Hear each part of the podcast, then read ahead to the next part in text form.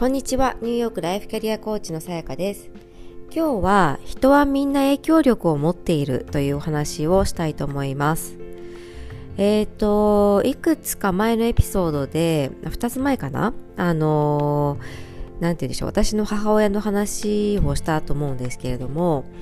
あの、人って本当にこう影響力を持ってるわけですよね。で、影響力っていうと、なんかこう本を書くとかあのたくさんインスタのフォロワーがいるとかあの有名だとかそんなことをイメージする方も多いかなというふうに思いますし、まあ、当然そういう人たちっていうのはより多くの人たちにリーチする多くの多くの人たちに影響力を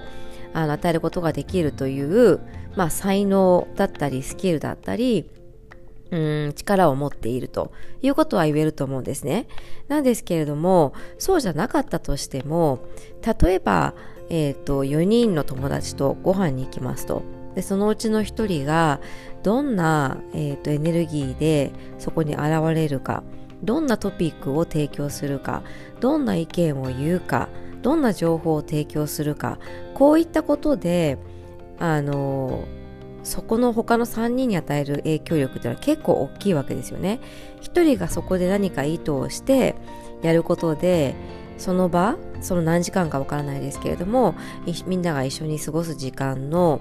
えー、トピックが変わったりみんなが変わる考える内容が変わったりあの持つ印象が変わったりインスパイアされるかどうかっていうのが変わったり心が癒されるかどうかっていうのが変わったりするわけですよね。だから私たちっていうのは、まあ、家族もそうですけれども日々人に影響を与え合ってるわけですよ。でこれ例えば知らない人でもそうですよね。バスの中にどんなあの人がいるのかとか電車の中で、えーと、どんな態度で座っているのかとかなんかそういう日常的に私たちは人に影響を与えないということがむしろしづらいと思うんですね。でそう考えた時にあのすごく大切だなと思うのが自分の在り方だと思うんですよ。で私すごく私の中ではなんか多分追求していきたいのはそこでどうありたいかどうこう存在だけでコーコーチとしてのこう存在でいられるかっていうことですよね。だから例えばあの誰に話をするかによってえっ、ー、と話し方であったり話す内容であったりとかどれくらいこう本気で話すかとかどれくらい本気で、えーと、探そうとするかとかって変わるじゃないですか。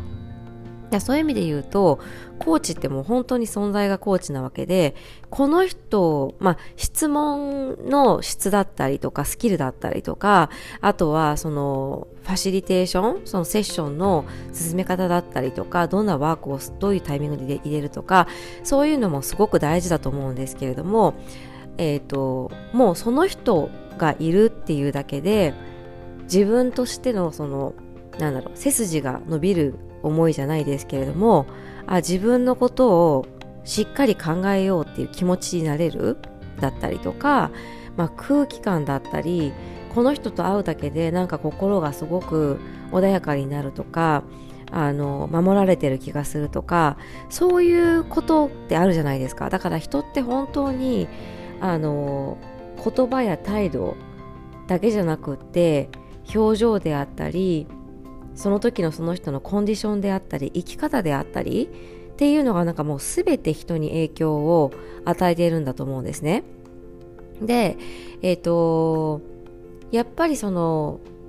うんまあ子供っていうのはやっぱ親の影響を受けやすいですねと。でそうすると親の在り方物事のその人生においてどのように物事と向き合っているのかとかどうやどのように自分の感情と向き合っているのかとかそういうことが全てえー、子供には影響します、ということですよね。そう考えるとあの、まあ、親子っていうのはすごく影響力を与えるっていう意味では強い関係ですと。だけど、まあ、もちろん親子関係によっては一緒に住んでいなかったり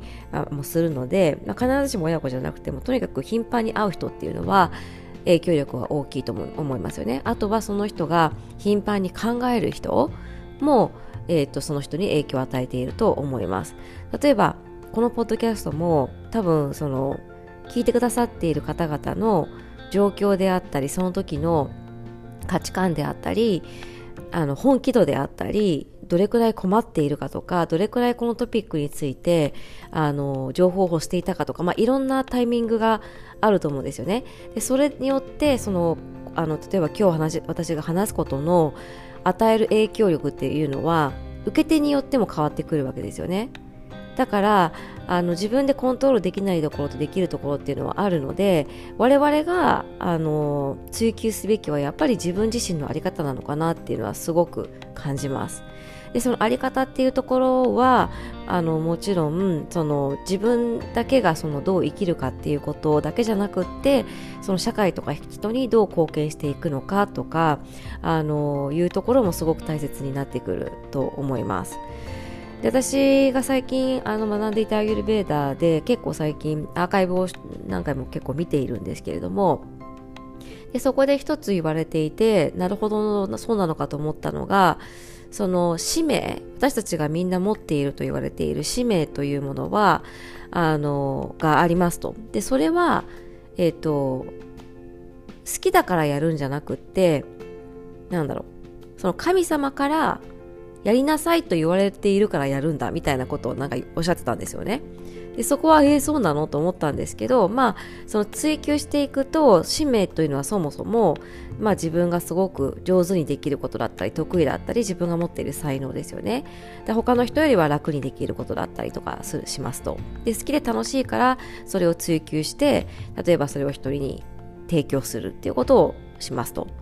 でそれによって人や社会が良くなっていく。でそれっていうのは使命で、えー、と究極的にはなんかこうそれは自分の使命だからやっていて別に好きだからやっているわけじゃないみたいななんかことをおっしゃっていて、まあ、なんとなくあのなんとなくは理解できたけど私はもう少し好きだからっていうところはあの大きくあってもいいのかなとは思ったんですけどなんかとにかくそれも結局あの我々の持っている才能っていうのはえー、これはマザー・テレサの言葉でもありますけれども人や社会に使うためにあるわけです。人や社会の役に立つためにあるわけでで私たちが自分でたちで人をいじめするものではないんですよ。だから私には何もないとかこれをやるのは恥ずかしいとかっていうのは結構その次元としては低次元の感情っていうことになるのかなって思ったんですよね。まあ、低次元ってちょっとすごく、あの、レベルが低いみたいな印象ですけど、えっと、低次元というよりは、何て言うんだろう、それよりももっと高い次元ので考えるようにすると、恥ずかしいとか、別にそういうの関係なくて自分ができることをただやるだけっていうことですよね。本当にだから目の前の人のためにたった一人のためにっていう感覚っていうのはそのためにあるんだなっていうふうに思いました。でそれってたった人のためにたった一人の人のために、えー、なることっていうのはそそのそれがためになる人っていうのが他にもいるってことなんですよ必ず。人間ってすごくたくさんこの地球に存在しますよね。で、あの、もちろん同じ人、人っていうのは一人としていないんだけれども、でも同じような感覚だったり、同じようなことで悩んでいる人っていうのはやっぱりいっぱいいるわけですよ。だから、誰かの役に立つということは他の人の役にも立つっていうことだから、私たちは別に、その、それが人数が多いとか、それで自分が有名になれるとか、それで自分がお金持ちになれるとか、そういうことじゃなくって、自分の持っている力が人の役に立つから社会の役に立つからでかつそれが自分でも嫌じゃないし得意なことだからやっていく。でそれのあの結果として、えーと、お金だったりとか、えーと、名声だったりとか、まあ、そういったものがついてくるわけですけどでもでもそれを目指してはいけないんですよねだから。でそうかそれを目指そうとしちゃうと,、えーとじゃあ世の中で今ニーズが多いものは何だとかえーと、ちょっとこう考え方がなんだろうな自分の使命をまず生かすっていうところから始まらない？だと思うんですよ。で私これすごくあの私の中で良かったなと思っていることが私は、えっと、自分で仕事を探そうと思えば必ず見つかるということは分かってましたと。なぜかというと総合商社で総合職として15年間人事をずっとやってきて、まあ、あの広報をやってたという時代も2年間ありましたけれども、まあ、基本的には人事をやってきて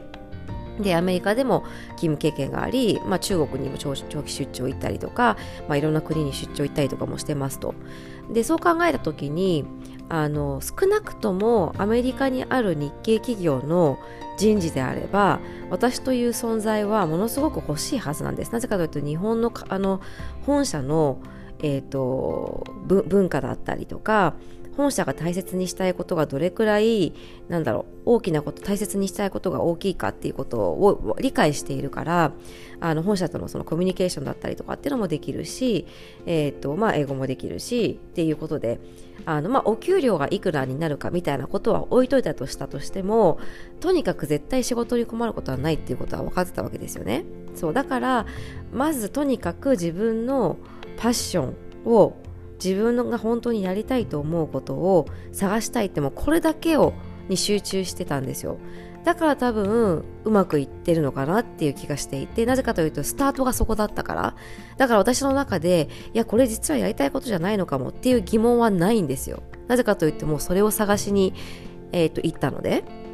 だから、これもちろん、あのー、このやり方ばだけじゃなくって、全然違う方法で見つかることだっていっぱいあるし、これが正しい方法って言ってるわけではないです。ただ、えっ、ー、と、やっぱり自分のその使命だったり、まあ、私はパッションっていうふうに言ってますけれども本当に自分が情熱を感じられることでそれを人生を通してあの追求していきたいこと、うん、それっていうのはあのなんだろう。絶対的に使命になるんじゃないかなって思うんですよね。でそれをどう人の役に立てるかっていうのはまた次考えればいいんですよ。それはもういくらでも手段があってそこで、えーと、ビジネスコンサルティング的なとこが入ってくるわけですよね。マーケティングとか。どういうふうな、えーと仕組みにすれば、えー、ビジネスになるのか。でどういうふうにすればマーケティングをうまくやっていけるのか。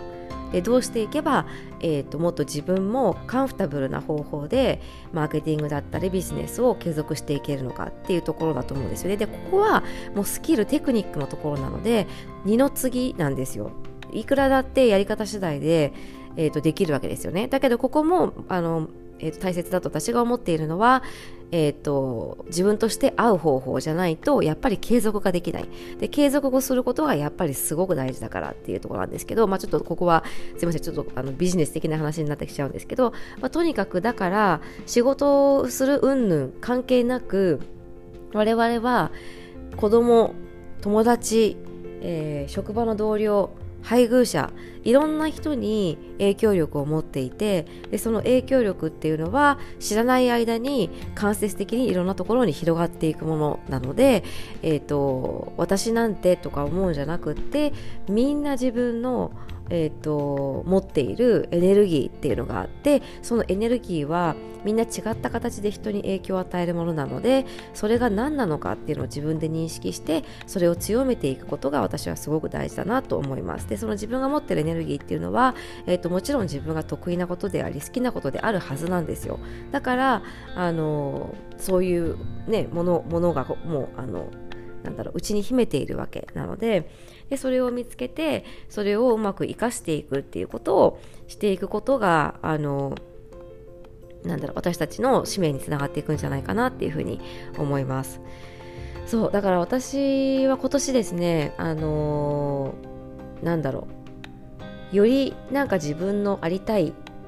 なんだろうあり方っていうのを追求していきたいなと思っていてもう本当存在だけがだけでもこう感化できるような人になっていけたらいいなというふうに思っています。でそれをやるためには多分こういったあの私私が日々考えることであったりとかあの私のそのエネルギーっていうのをちゃんと表現していくっていうことが大事だと思っていてでそこからそれを見たり聞いたり感じてくれた人があなんかすごくこうポジティブなものを受け取ったななのか何かこうインスパイアされるものを受け取ったなっていうふうに思っていただけるとすごくすごく私は自分の持っているえーと、パッションとか、まあ、エネルギーだったり使命っていうものをうまく活用できているんじゃないかなというふうに思います。はい。え、ー、と、それではですね、え、ー、と、そう、こでこあの、ポッドキャストの今度から、ちょっと冒頭に、このポッドキャストはこういうポッドキャストですみたいな やつを 入れますって前から言っていてなかなかできてないんですけど、ちょっと今日これ収録終わったら考えようかなというふうに思っています。ちょっと発信もね、今年は私ももう少し戦略的にやっていきたいなというふうに思っていますので、えー、引き続きよろしくお願いします。で、皆さんからのこんなことを話してほしいとか、そういった要望もですですね、ぜひ、あの、いただけると嬉しいなと思いますので、えっ、ー、と、よかったら、えー、インスタの DM でもいいので送ってください。えー、それではさ、今日も最後まで聞いてくださってありがとうございました。素敵な一日をお過ごしください。